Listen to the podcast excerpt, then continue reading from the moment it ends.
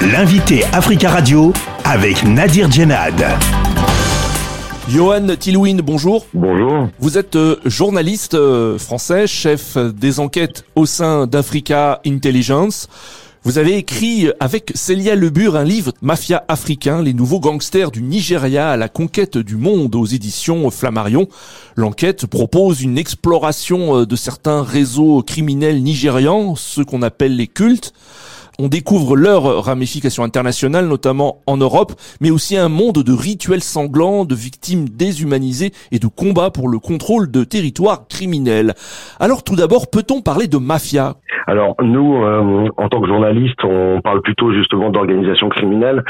Euh, la mafia, c'est un terme que, qui est utilisé par contre par euh, les autorités euh, judiciaires et policières italiennes pour parler de ces, de ces groupes criminels. Après, voilà, les chercheurs ont tendance à limiter les mafias à certains groupes qui particuliers.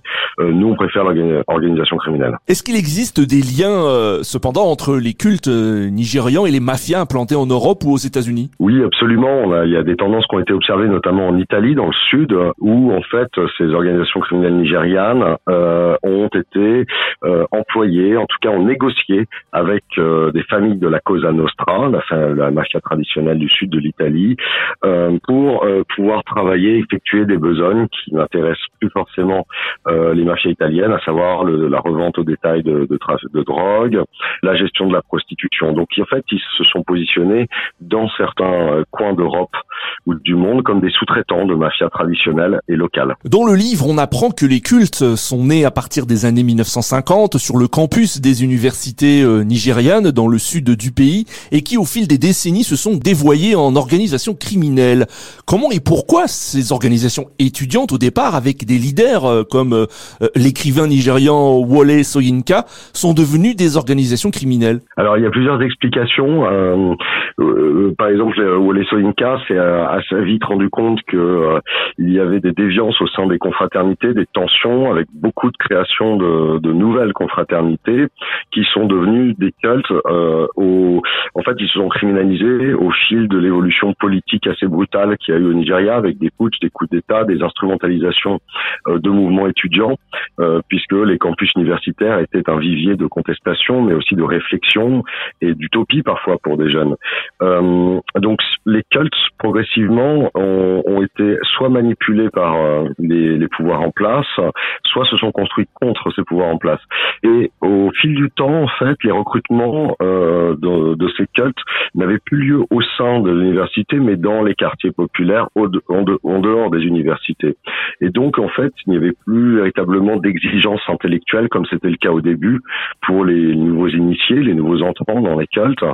Et euh, tout cela s'est dégradé. Donc, à la fois, euh, il y a une dégradation du niveau d'exigence euh, des nouvelles recrues et une dégradation des valeurs. Dans le livre, hein, on fait la, connaissance de plusieurs personnages, notamment euh, Osaze euh, Hero, qui est un homme politique nigérian qui a même été ministre de l'État d'Edo. Il est membre d'un culte. Est-ce que euh, ces liens sont très importants entre ces organisations criminelles et, les responsables politiques? Et euh, y a-t-il de membres de cultes aujourd'hui dans le gouvernement du Nigeria? Alors les cultes sont, sont officiellement interdits hein, au Nigeria par la loi. Euh, et du coup, euh, il y a une tendance intéressante, c'est que la plupart des cultes ont créé des associations. Euh, chaque culte aujourd'hui est son association qui peut être considérée comme un paravent légal pour continuer d'exercer. Donc souvent, c'est des associations philanthropiques ou culturelles, historiques, etc. Et, et, donc oui, en fait, dans ces associations, dans ces cultes, on retrouve beaucoup d'hommes politiques, de d'hommes de justice, des, des magistrats, des militaires, des chefs de police, des policiers, des fonctionnaires, mais aussi des intellectuels, des universitaires, etc., etc. C'est un peu un miroir d'une société qui se recompose euh, dans le secret, puisque ce sont des sociétés euh, secrètes certains euh, chefs de, de culte de, ce, de ces grandes organisations euh, nous ont dit que leur rêve était de un jour disposer d'un chef de l'État euh, qui soit membre de leur organisation. Pour l'instant, ils ont pas mal de ministres dans les États du Sud qui sont membres ou sympathisants. ils ont aussi des stars de la musique qui sont qui font partie de leur de leur organisation. Alors le système des cultes a pu s'étendre à l'international et notamment en France et Marseille. Pourquoi la France et pourquoi précisément Marseille? Alors une des activités des cultes, c'est euh, la traite d'êtres humains, euh, le trafic de migrants, mais aussi la traite d'êtres humains des fins de proxénétisme dans une pratique très cruelle. Ils se sont installés euh, dans les coins les plus dystopiques de Marseille, à savoir les tours abandonnées, qui sont vouées à la destruction dans les quartiers nord de la ville. Et là, ils ont recon reconstituer leur organisation. Euh, c'est aussi un lieu euh, de passage. Donc c'est un lieu où passent les filles qui sont destinées à la traite.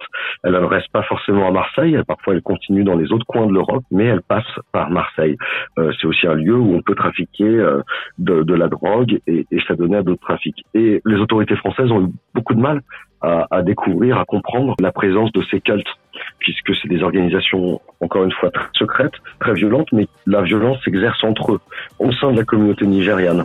Euh, même s'il y a eu quelques affrontements, des échauffourées avec les caïds locaux, notamment pour des trafics de drogue, la violence qu'ils exercent en priorité, c'est sur leurs ressortissants, sur les femmes, sur les, euh, les immigrés, en fait, sur les migrants comme eux parfois. Merci beaucoup, euh, Johan Tilwin, euh, d'avoir répondu à nos questions. Il y a beaucoup à dire hein, concernant votre livre. Je rappelle que vous êtes journaliste, chef des enquêtes au sein d'Africa Intelligence, et vous avez écrit avec Célia Lebur, Mafia Africa, les nouveaux gangsters du Nigeria, la conquête du monde, aux éditions Flammarion.